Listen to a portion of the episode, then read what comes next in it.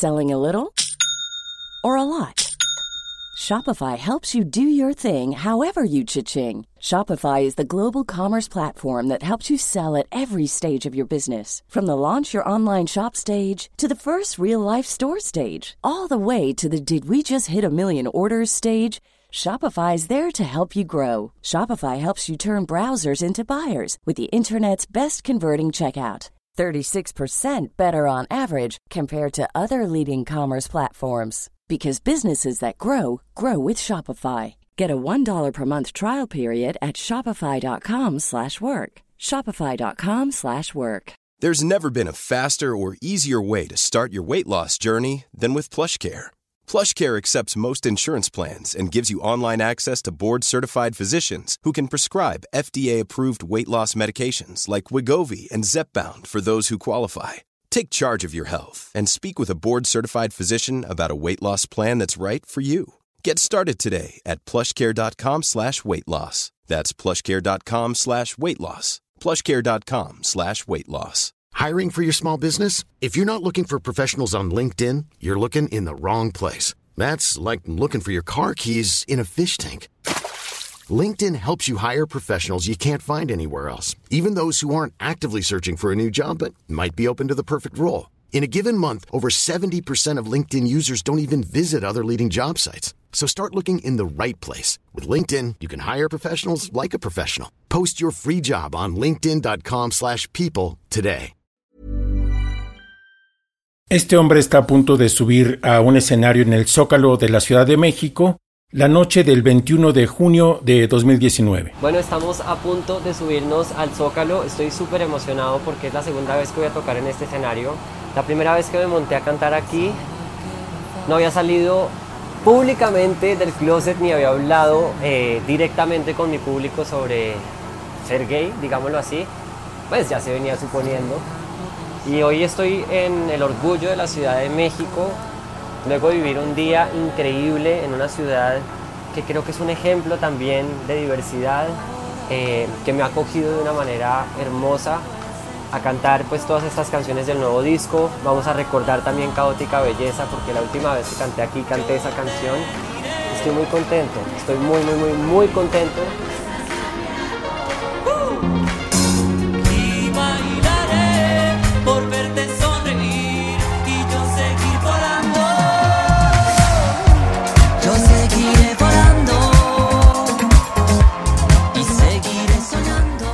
Es el testimonio de Esteban Mateos Williamson, mejor conocido como Este Man, un cantante y compositor colombiano que ha sido nominado para los Grammys Latinos y que en 2019 cantó en el espectáculo del Zócalo al final de la marcha gay, la última que se celebró de manera presencial.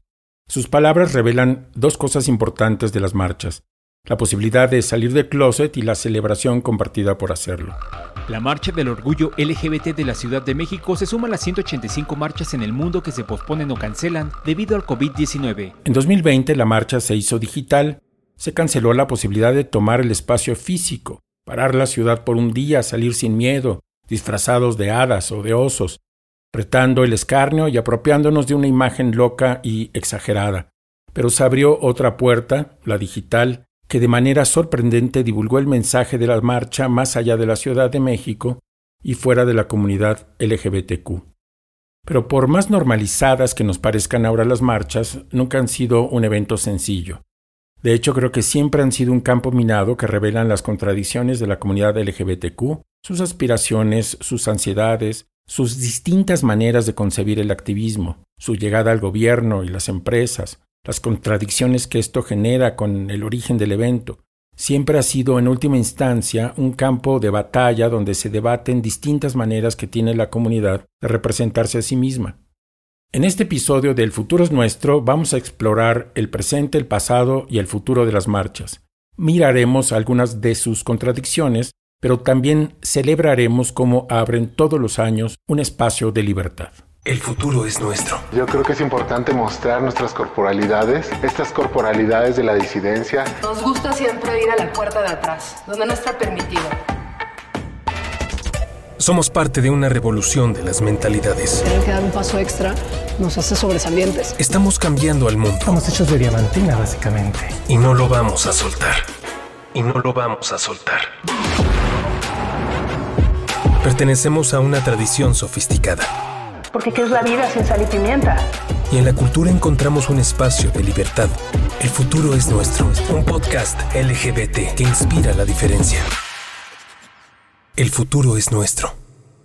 Les presento a Mario Bustamante, que es el actual coordinador de comunicación de la marcha para el 2021. Soy vicepresidente de Impulse Group México, que es una organización que se dedica a buscar formas frescas, innovadoras, nuevas de transmitir un mensaje de prevención, detección y atención oportuna de VIH en la comunidad LGBTI más. He estado involucrado en la marcha desde hace muchos años y a partir del 2018 de pronto no había quien se hiciera cargo de el evento de arranque y yo decidí tomar un poco el liderazgo de eso y coordiné el evento de arranque que fue un concierto y todo en el 2018 y en el 2019 eh, coordiné el concierto del Zócalo. Como decía, aquel fue el año en que se celebró por última vez la marcha de manera presencial Mario vio una oportunidad para mejorar la calidad y el mensaje del concierto. Como participó en el comité organizador de otras marchas, había notado la costumbre de invitar músicos populares, pero que no pertenecían a la comunidad LGBTQ. Esto fue lo que reflexionó. Dejemos de enaltecer físicos, personas, artistas, etcétera, que en su día a día ni siquiera se, se preocupan por la comunidad LGBT y mejor convirtamos este concierto en un espacio para visibilizar el talento LGBT. Ese año invitaron artistas como Javier Amena de Chile, se presentó Esteman de Colombia, volaron a la prohibida desde España, las chicas de La Más Draga tomaron el escenario, lo mismo que la cantante trans, la bruja de Texcoco, Semoa y Jaime Cohen. Yo podría decirte que no había visto el Zócalo tan lleno, ¿no? y estaba llenísimo de personas que se sentían representadas en el escenario. Y entonces eso hizo una vibra espectacular en el concierto. Mario calcula que hubo 100.000 personas en el Zócalo, aunque los medios de comunicación hayan reportado otra cosa. Esto es un asunto que le preocupa, que no haya ambigüedad en el reporte de cantidad de personas que asisten a la marcha, es un asunto de visibilidad. Por eso, el 2020 fue un reto. La fecha de la marcha correspondió al pico de la pandemia. No era este momento en donde toda la gente estaba encerrada en su casa, en donde había gente que no salía ni siquiera a la tienda, ¿no? Y, de pronto el poder organizar algo que nos ayudara a, mantener visible a la comunidad, porque tampoco íbamos a dejar la fecha sin hacer nada. Y fue increíble, la verdad, porque poco a poco que fuimos aterrizando en la idea, mucha gente se fue sumando y se empezó a hacer como un efecto cascada bien interesante en donde se consiguió una colaboración sin precedentes de la comunidad. Sabemos que este mes de nuestro orgullo ha estado complicado, ha estado raro. Muchos de ustedes extrañan la fiesta, extrañan salir a la calle, extrañan ser visibles. Este año no podemos salir a la calle, pero lo que sí podemos hacer es alzar la voz por nuestros derechos. Aunque estemos en contingencia, aunque haya pandemia, la lucha por los derechos no se detiene. La celebración también por los que ya hemos conseguido tampoco se detiene. Este año mejor tener una diversidad sana que hacernos daño por salir. El virus les toca a todos y a todes. Y si bien nos va a quitar la libertad, el cariño presencial, no nos va a quitar el orgullo. Hoy más que nunca es crucial que nos mantengamos unidos, fuertes y como una familia. Aquí estamos más presentes y más vivos que nunca, siendo felices y siendo orgullosos de lo que somos. Celebremos el respeto, el amor y la música. Esta es nuestra marcha número 42 de la Ciudad de México. En vez de las calles, la marcha tomó el espacio de la televisión y las redes sociales.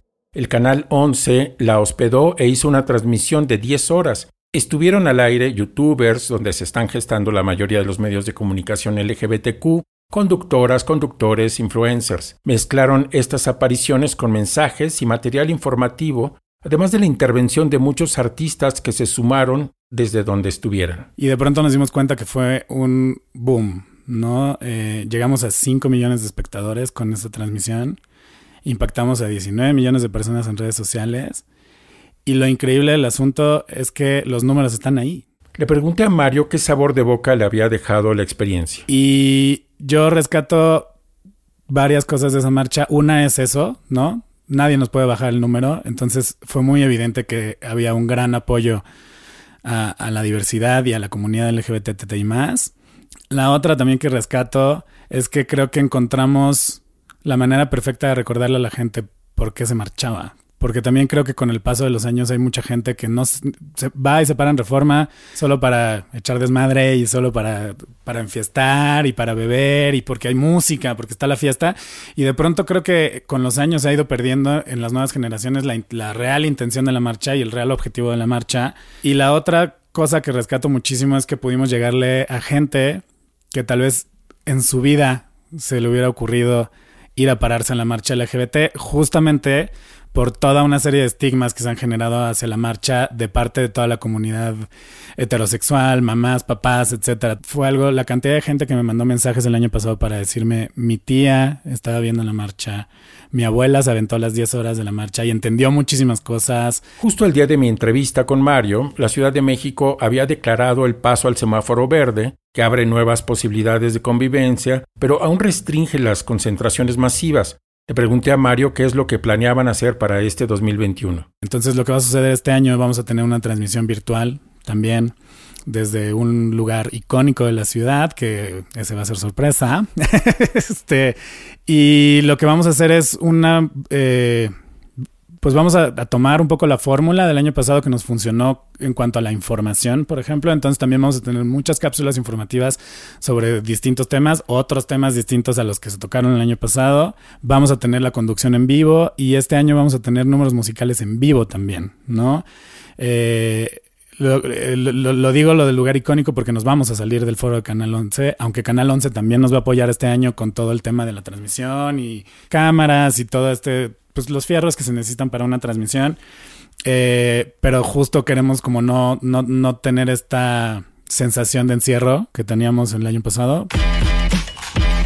Nos gustan las personalidades complejas. El futuro es nuestro.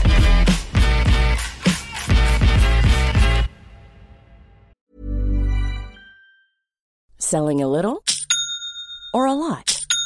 Shopify helps you do your thing however you cha-ching. Shopify is the global commerce platform that helps you sell at every stage of your business. From the launch your online shop stage to the first real life store stage, all the way to the did we just hit a million orders stage.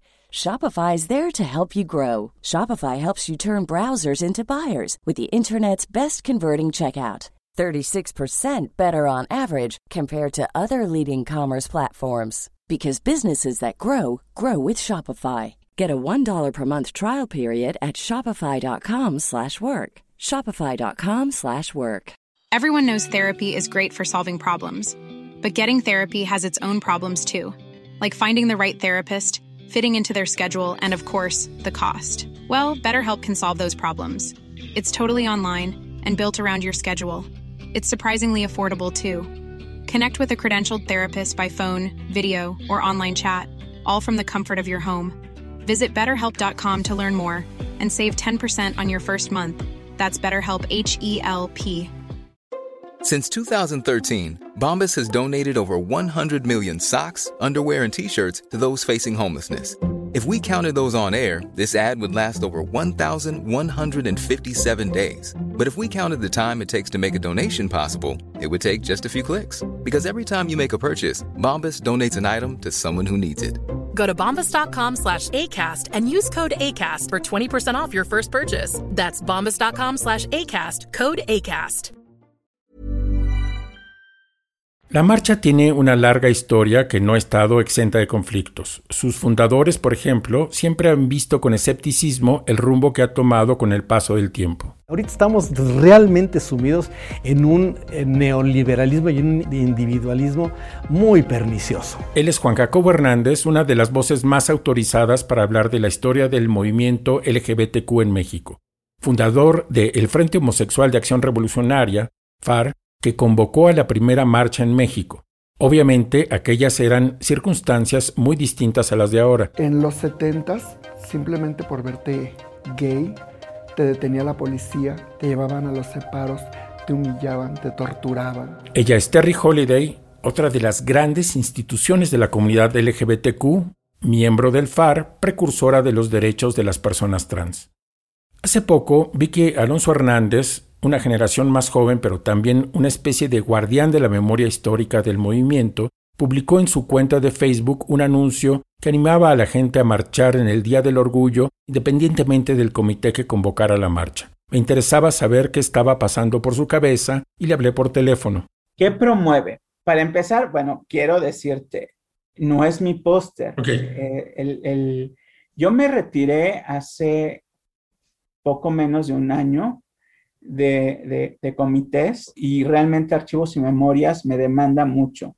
Los martes del el taller de los martes, el seminario histórico, el obituario. En cualquier caso, a Alonso le preocupa que el comité que convoca la marcha, el comité Incluyete, esté demasiado cerca de las autoridades. Hay que decir qué tan metido y qué tan institucionalizada ya está esta marcha del comité Incluyete. O sea, es una marcha estatal, es la marcha del Estado.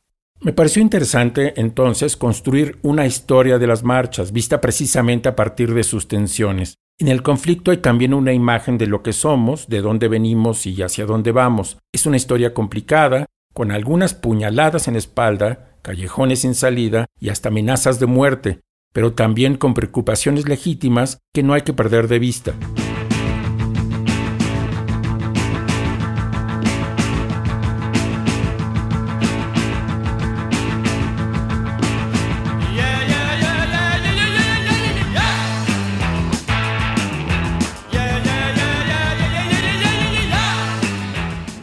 El 26 de julio de 1978, un grupo de personas LGBTQ que venían de distintas asociaciones se identificaron como el Frente de Liberación Homosexual de México y se unieron a una marcha que conmemoraba el vigésimo quinto aniversario de la Revolución Cubana, y ese mismo año, el 2 de octubre, se unió otro contingente lésbico gay a la manifestación para recordar los 10 años de la represión estudiantil de octubre del 68. Estamos viendo un movimiento eh, muy cercano a las izquierdas, eh, específicamente a la izquierda eh, trotskista. Pero la primera marcha del orgullo homosexual, como se llamó entonces, sucedió un año después, en junio de 1979, como respuesta a las otras marchas que existían en el resto del mundo. Fue la primera en Latinoamérica. La policía impidió que la gente caminara sobre la calle de Reforma y desvió a los manifestantes por la calle de Lerma, al siguiente año, sin embargo, los organizadores lograron gestionar con las autoridades el paso por la calle de Reforma. Se manifestaron unas 10.000 personas. Fue un gran hito. La marcha iniciaba desde el Monumento a los Niños Héroes de Chapultepec y terminaba en el monumento, en el hemiciclo a Juárez. ¿Y qué se necesitaba? Pues se necesitaba tener un lema, una lona con, con, que dijera esta es la marcha no sé cuánto, la primera, la segunda, la tercera. Este, lo que más costaba trabajo era hacer el speech, porque no había reinas, no había reyes, no se necesitaba de todo ello, porque el actor principal éramos nosotros. Los problemas comenzaron en 1982. Ese año, el Partido Revolucionario de los Trabajadores, el PRT, postuló a Rosario Ibarra de Piedra como candidata a la presidencia. Ella era una conocida luchadora social que había denunciado la desaparición de su hijo de manos del Estado, una víctima de la guerra sucia. El PRT le abrió las puertas a los primeros candidatos lésbico-gays y nació un grupo de apoyo a su candidatura. Eso tensó las relaciones entre las organizaciones unos pensaban que el movimiento se debía alejar de los partidos y otros querían una representación formal. Cuando hay esta candidatura de Rosario, Rosario termina en, el, eh, en el hemiciclo y la gente de eh, la MEMA se va hacia lo que es el monumento al Guauis, bueno, el monumento a Beethoven, mejor conocido como el monumento al Guauis, y ahí termina. La MEMA era un líder del FAR y el monumento a Beethoven está en la pérgola de la Alameda Central, a un costado de Bellas Artes. Lo del Guaguis lo dejo a su imaginación. Ya desde ahí ya había una, mm, como que un malestar a que la marcha fuese tomada para fines político-electorales. Había otras tensiones ideológicas entre los grupos dependiendo qué tan lejos o cerca estuvieran de la izquierda, qué tan cerca o lejos del feminismo, pero lo que vino a romper las incipientes victorias ganadas fue la aparición del VIH. En 1983, se declara el primer caso de SIDA en México y eso provoca un pánico moral en la sociedad que alimenta la homofobia, crea mucho miedo, sobre todo entre la población homosexual masculina. La marcha de 1984 es un caos. El FAR se había dividido y uno de los grupos que salió de esa decisión, el colectivo Sol, distribuyó un panfleto que sentenciaba a muerte al movimiento. Se llamaba Muerte al Movimiento Lilo. Sus razones, la competencia entre los grupos, las divisiones entre lesbianas, feministas y homosexuales, la adherencia a los partidos y la asimilación del movimiento al mercado, además de falta de imaginación en algunos grupos y de liderazgos atractivos.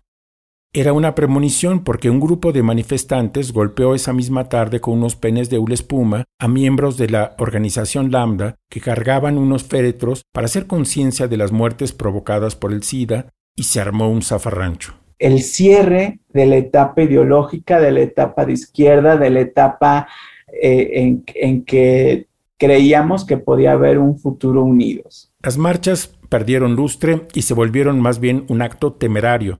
Los grupos que surgieron después se dedicaron a atender la crisis provocada por la pandemia. Pero lo preocupante es que cada vez éramos menos, y éramos menos porque la gente se estaba muriendo, éramos menos porque la gente no quería salir por, por ese mismo miedo.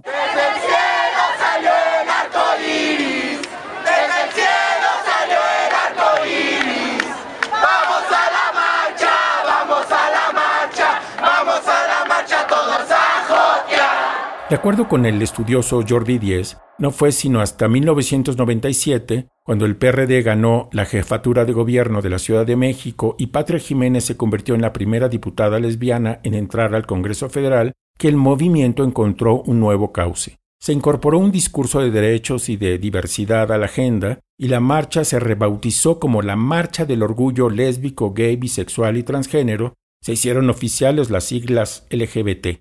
Alonso me contó que las discusiones no cesaron. Había diferencias sobre dónde debía terminar la marcha, si en Bellas Artes o en el Zócalo, diferencias sobre si los políticos como Patria Jiménez o los nuevos liderazgos podían montarse en ella, diferencias entre cuál debía ser el comité organizador, de dónde debían salir los recursos. A finales de los 90 se creó un comité cercano a Jiménez, el Comité Orgullo México AC-COMAC, que llevó la marcha durante una década. Empezó a cambiar la marcha ahí de manera más grande porque los centros de consumo ocupan un mayor espacio y por ende ya no sale la marcha desde los Leones de Chapultepec, se pasa hacia el Ángel de la Independencia para que los automotores tomen lo que es este, reforma hacia atrás. Y, y todo implica que eso, eso implica mayores gastos porque implica una logística que de alguna manera tienes que sacar. Se dispone que los que van siempre al frente son las agrupaciones con sus demandas y sus consignas. Y eso era muy importante porque implicaba que era la voz del movimiento la que seguía diciendo para dónde iba la marcha. Comac se avienta otro torito y es poner un, espectáculo, empezó a derivar ya no artistas de la comunidad, sino al rescate de aquella figura caída por cualquier escándalo y también una crítica que, que creo que sigue siendo constante. ¿Para qué nombrar reinas o embajadoras de, de, de Heterolandia cuando, cuando la Diversilandia tiene voces que pueden dar, que, que están autorizadas para hablar.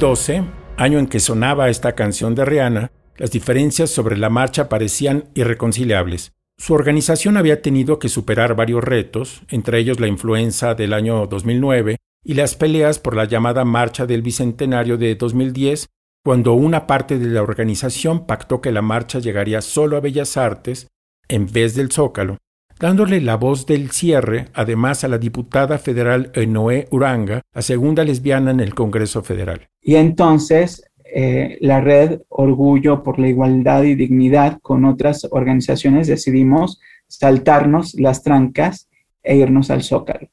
Dijimos, una vez ganado el Zócalo, no lo puedes dejar. La distancia se hizo más grande luego de que la organización de la marcha pasó a manos de un empresario, Jorge de la Rosa, que tenía una de las discotecas gay más grandes de la ciudad. Pero en ese momento fue, no le pueden dar a un empresario la marcha, porque la marcha es de un movimiento social.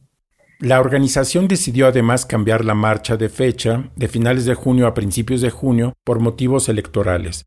Las elecciones para decidir la presidencia se iban a celebrar el primero de julio de ese año.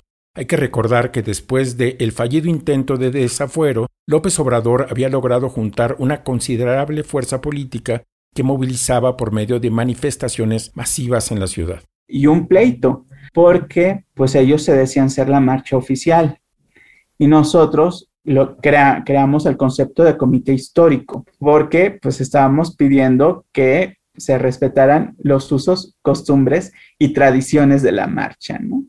Aquel año hubo dos marchas, una masiva, más cercana a la fiesta y la celebración, la otra, la del Comité Histórico, que guardaba la memoria del movimiento social. Un año después, el gobierno de la ciudad intervino y se decantó por el Comité Histórico al mando de Alonso. Ya, ya para la marcha de esta marcha del 13, puedo decir que que este, retomé eutanasia al movimiento Lilo, lo retoqué y lo puse como, como el pronunciamiento final.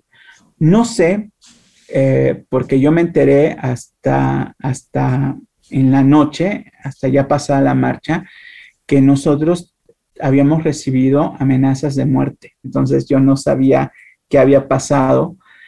Y cuando yo empecé a dar el discurso final, me llovieron botellas de, de cristal. Brillamos porque así nacimos. El futuro es nuestro. Actualmente la marcha está organizada por el Comité Incluyete, que surgió de las cenizas de aquella crisis. Si le preguntas a Alonso, te dice que es una marcha organizada por el Estado. Le pregunté a Mario y me dijo que si bien tienen una buena comunicación con el gobierno, porque así se necesita, este no forma parte de la organización, apoyan con lo que es su obligación. El comité Incluyete actualmente está formado por representantes de distintas organizaciones de la sociedad civil. Desde, desde el principio que yo llegué al comité Incluyete, el comité Incluyete se ha manejado con un concepto de quien quiera participar en este comité es bienvenido. Por eso es un comité incluyete, porque es un comité abierto en donde cualquier persona que diga yo quiero asistir a la reunión puede hacerlo. Funciona como un comité consultivo y funciona mucho para saber cuáles están siendo las problemáticas actuales de la comunidad. Recientemente hablé con Tania Morales, fundadora de la Asociación de Infancias Transgénero. Ella es abogada y mamá de Luis, un niño trans. Su organización ha crecido enormemente desde 2017 y en 2020 su causa fue adoptada por el Comité Incluyete como uno de los ejes de comunicación. Quería conocer cómo había sido su experiencia como integrante del comité, mamá heterosexual y persona que siempre le ha gustado tomar las calles, por ejemplo, por la desaparición de los estudiantes de Ayotzinapa, o en solidaridad con el movimiento feminista? Pues en realidad me sumé al comité Incluyete el año, el año antepasado, o sea, para la marcha del año pasado. El año en 2018 eh, lo que hicimos fue marchar como un contingente de familias. Entonces, ahí nos incluimos las familias trans, este, parte, como parte del contingente trans, pero formalmente comencé en el comité el año antepasado para la marcha del año pasado. A Tania le parece muy importante que los padres de los niños y adolescentes trans se involucren activamente en el movimiento y la marcha, pero no solo ellos. O sea, el involucramiento de la familia es esencial, pero el involucramiento de las comunidades LGBTIQ el abrazar el tema, el respaldarnos, fue, yo creo que potenció el tema y puso en la agenda, en el día a día, el tema de infancias trans. Y no creo que solo en la Ciudad de México, sino que creo que fue a nivel nacional. Tania recibió una invitación para asistir a las reuniones del comité. Yo honestamente no sabía que había varios comités, hasta como el año pasado me di cuenta que había varios comités. Yo pensé que pues, la marcha era la marcha y era única. Pues eh, me gustó mucho la manera en la que trabajábamos en ese momento porque no hay jerarquización. O sea, no es como de, ah, pues yo tengo 20 años en esto, o ah, yo, este, yo mando. No, sino que todas las opiniones son tomadas en cuenta. Tenía cierto temor de que no me pudieran recibir. hay mucho, o antes había mucho, mucha resistencia sobre el tema de que una, quizá una, las familias, una mamá, anduviera este, hablando por, por las personas trans. Le pregunté qué efectos tuvo sobre la organización su participación en la marcha virtual cuando el tema de las infancias trans fue abanderado por todo el mundo. Al principio de mi activismo yo me sentía muy sola, la verdad. O sea, porque pues yo pasé mi propio proceso sola. Cuando en realidad yo eh, comenzaba a hablar de infancias trans y la gente se quedaba como, eh, digamos, como, como congelada. Entonces, ver que tantas personas estaban apoyando el tema, para mí fue, ah, bueno, así estaba yo, me sentía como que mi corazón se saliera. Ese año, Infancias Transgénero estaba juntando firmas en el portal change.org para que se descongelara una iniciativa de ley en el Congreso local que permita a las personas trans menores de 18 años tener su acta de nacimiento con su identidad de género reconocida. La marcha virtual hizo un video para alertar a la gente de este asunto. Y bueno, pues no se descongeló, pero te puedo decir que nuestra petición subió casi a 50 mil personas. Entonces, y eso porque llevaba el código IQR al final del video de la marcha. Para este año 2021 el comité decidió abrazar de nuevo el tema de las infancias trans y están preparando un nuevo video que incluya a todas las generaciones trans. Después de todo, los más viejos también tuvieron una infancia. Preparando, esperemos que nos salga bien el video, pero algo bien bonito es que veo que no solo es la asociación, o sea, va a haber participación con videos cortos de infancias trans de otras organizaciones. Entonces, eso me parece fantástico, ¿no? me parece que, se volvió algo muy orgánico y algo que ahora le pertenece a las comunidades. Para concluir, me interesaba conocer la opinión de Tania, una mirada fresca sobre el activismo y las cuestiones LGBTQ sobre el futuro de las marchas. Ah, yo creo que el futuro tiene que mirar hacia eh, las deudas que todavía hay con todas nuestras poblaciones, que son muchas eh, conservar esta parte de la celebración eh, de la vida, eh, sí de los avances, de, los, pasos conquistados, pero teniendo muy claro que no, tenemos, no tenemos las mismas condiciones de vida que las personas que no son parte de, la de las comunidades LGBTIQ. Personalmente me gustaría que el próximo año nos volviéramos a ver en las calles para celebrar, como dice Tania, nuestros avances, reconocer a las personas que nos antecedieron y también para exigir la ampliación de otros derechos. Y como en muchas otras áreas de la actividad cultural, económica y política, la pandemia nos obligó a digitalizarnos y explorar otras formas de comunicación. No hay que abandonar tampoco la marcha virtual. Haciendo esta investigación aprendí que las marchas son un fenómeno social muy complejo hay muchos otros temas que no se tocaron en este episodio, como la participación de las grandes empresas, el involucramiento responsable de los bares, faltó echar luz sobre las tensiones que provoca la marcha en otras sociedades y tiempo para incluir voces que contaran esta historia desde otros puntos de vista. Prometo regresar a este asunto en otra ocasión. Solo queda recordar las razones por las que marchamos. Mario Bustamante me sugirió que viera la intervención de Thalía en el video del año pasado Nunca pensé decir esto, pero estoy de acuerdo con ella. Hace 42 años salieron las primeras personas a la calle a pedir derechos y a manifestarse para celebrar públicamente el orgullo gay, donde no importa lo que hagas, lo que digas o quien seas, tienes un espacio en esta sociedad. Este día es para decirles a quienes viven con miedo y a quienes optan por vivir en la sombra que no están solos. Estamos aquí para ustedes. Pero también para exigir una sociedad responsable que garantice vías para la integración de todas y de todos. Para eso estamos aquí en esta marcha virtual, para visibilizar a la comunidad LGBTI, para recordar que su lucha aún es permanente, para reconocer la fuerza y el valor de quienes la iniciaron. Somos disidentes. El futuro es nuestro. Esto fue todo por hoy. Si te gustó este podcast, compártelo con otras personas cercanas. Junto con cada episodio publicamos un boletín con ligas y más información sobre el tema, donde podrás ver algunos videos, consultar referencias o mirar fuentes que sirvieron para elaborar la investigación. Si te interesa recibir en tu correo todos los jueves el boletín con el nuevo episodio, suscríbete a nuestra lista en elfuturosnuestro.com. Daniel Díaz, el Mo, hizo la producción sonora yo soy Guillermo Sorno, guionista y locutor del Futuro es Nuestro. Gracias por escuchar. El futuro es nuestro, porque supimos levantar la voz, defender nuestros derechos, encontrar nuestras respuestas. Y ese enfoque y esa perspectiva nos permite crear de manera distinta. Cada semana un nuevo programa para explorar otras relaciones, otros modos de belleza, otras formas de estar en el mundo, otras formas de estar en el mundo. El futuro es nuestro. Celebramos nuestra cultura. Inspiramos la diferencia. pienso que hay una sensibilidad especial, también nacida de la resistencia, de la resiliencia. Un episodio cada jueves.